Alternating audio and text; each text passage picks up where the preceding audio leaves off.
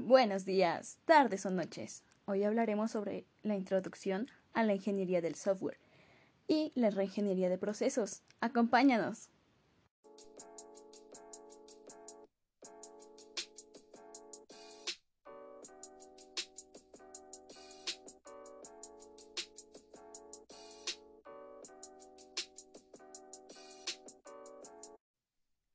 La ingeniería del software es la disciplina que establece el uso de principios de ingeniería robustos, orientados a obtener software económico, que sea confiable y que funcione de forma eficiente.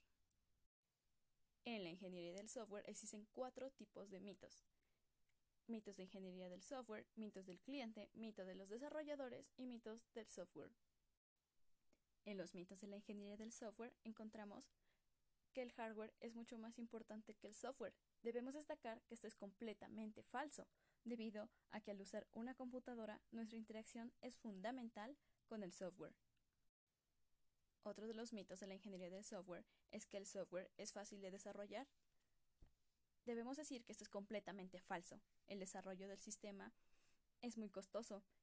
Aunque este no sea algo material, el desarrollo del software exige una mayor proporción de mano de obra frente al empleo de la maquinaria. En los mitos en cliente también nos encontramos que una declaración superficial de los objetivos es suficiente para escribir los programas. Este mito también es falso. Se requiere un conocimiento formal y detallado de los hechos y procesos y una amplia comunicación con nuestro cliente para saber qué tipo de programa vamos a hacer. Otro de los mitos del cliente que con frecuencia escuchamos es que los cambios en el software son fáciles y sencillos. La realidad es que los requisitos del software sí cambian, pero el impacto del cambio varía según el momento en el que estos se introduzcan. En los mitos de los desarrolladores nos encontramos que terminando de escribir el programa y haciendo que funcione el trabajo, este está terminado.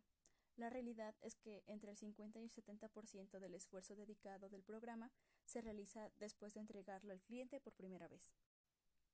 El segundo mito de los desarrolladores es que lo único que se entrega al terminar el proyecto es un programa funcionando. La realidad es que el software funcionando solo es una parte de la configuración del software.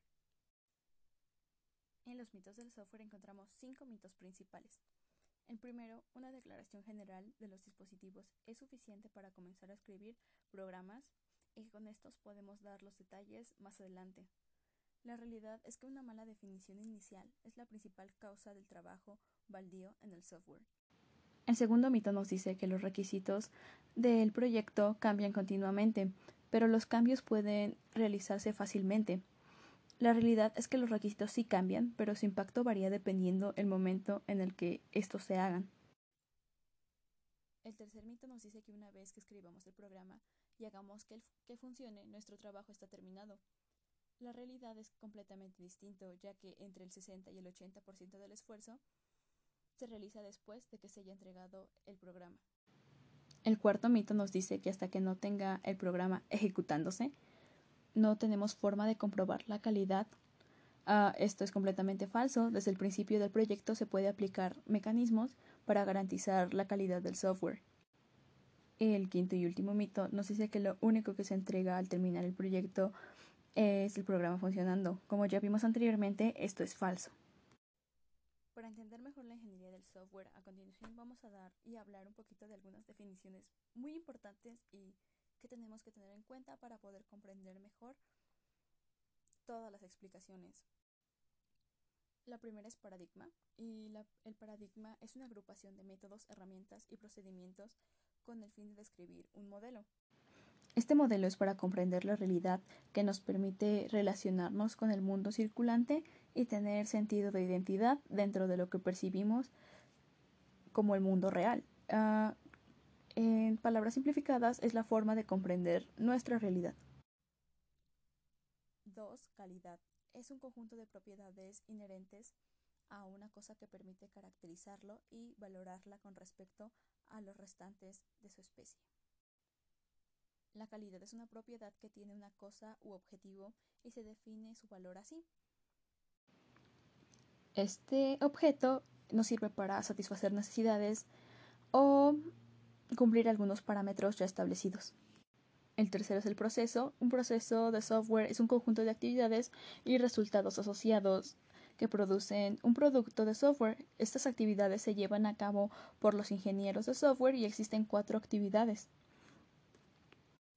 La primera es la especificación del software, la segunda es el desarrollo del software, la tercera validación del software y la evolución del software. Como cuarta definición tenemos el método. Los métodos de la ingeniería del software son indicaciones para construir técnicamente el software. Abarcan un amplio aspecto de tareas en los cuales se incluyen la planificación y la estimación de proyectos. En estos métodos se pueden incluir técnicas orientadas a objetos estructurados en descomposición funcional. Aquí el profesional debe escoger entre las técnicas que más le convienen para desarrollar su trabajo de manera adecuada. La siguiente definición es herramienta. Las herramientas en la ingeniería de software proporcionan un soporte automático para los métodos. En la actualidad existen herramientas para soportar métodos como los que ya se han mencionado con anterioridad. Y para finalizar, tenemos el espectro de gestión, que es el resultado de una revisión y puede dar lugar a una cancelación de proyecto. El tiempo de desarrollo es grande y por ello los objetivos de organización tienden a cambiar para adecuarlo a los cambios de objetivos en esta organización. Para que un software sea de calidad, tiene que cumplir con distintos parámetros. Estos parámetros son la compatibilidad, correctitud, corrección, eficiencia, flexibilidad, mantenibilidad, portabilidad, confiabilidad, reusabilidad, robustez, solvedad, seguridad, examinabilidad, comprensión, uso amigable, validez y verificación. Los sistemas de información también son una parte muy importante. Estos sistemas de información vienen a ser uno de los principales productos que la computación y la información provee. Este sistema es un sistema basado en computadora, el cual es alimentado con datos por medio de procedimientos de entrada y se convierte el sistema, los datos en información y la información se muestra por medio de procedimientos de salida. Los datos son hechos, eventos o transacciones que han sido registrados. Estos datos no han sido procesados en pocas palabras, son datos no transformados y la información son datos que ya han sido procesados y comunicados de tal manera que pueden ser entendidos e interpretados. Tenemos cuatro características deseables para la información que son la exactitud, la concisión, la oportunidad y la validez. Dentro de los sistemas de información tenemos tres categorías que son los sistemas transicionales, sistemas de control de gestión y los sistemas de apoyo a la toma de decisiones. El sistema ERP o sistema de planificación de recursos empresariales integra e incorpora los procesos operativos de negocio de una empresa. Las ventajas de este sistema es que la funcionalidad se encuentra dividida en módulos, los cuales pueden instalarse de acuerdo a los requerimientos del cliente. La optimización de procesos, acceso a información de forma confiable y la posibilidad de compartir información con los demás del área. Las desventajas es que aunque el sistema ERP tenga módulos, los roles de cada usuario es un todo, lo que significa que es un único programa y los datos que se ingresan solo una vez deben ser conscientes, completos y comunes. Tenemos el sistema CRM, que es el sistema de gestión de relaciones personales. Significa de manera literal la administración de la relación comercial con los clientes de una empresa. Sus ventajas son que recopila la mayor cantidad de información posible sobre los clientes y permite mantener todas las herramientas comerciales a disposición del operador. Las desventajas es que es alto en los costes de producción y no siempre están relacionados con el telemarketing. También es el sistema SCM, que es la gestión de la cadena de suministros. Estos son los procesos empresariales en torno a la logística y servicio al cliente. Las ventajas es que al tener una visión más amplia del funcionamiento del negocio podrá mejorar la asignación de los recursos y la globalización del mercado y producción y la evolución de la tecnología. La desventaja es que hay una dura competencia y los costos podrían ser muy elevados.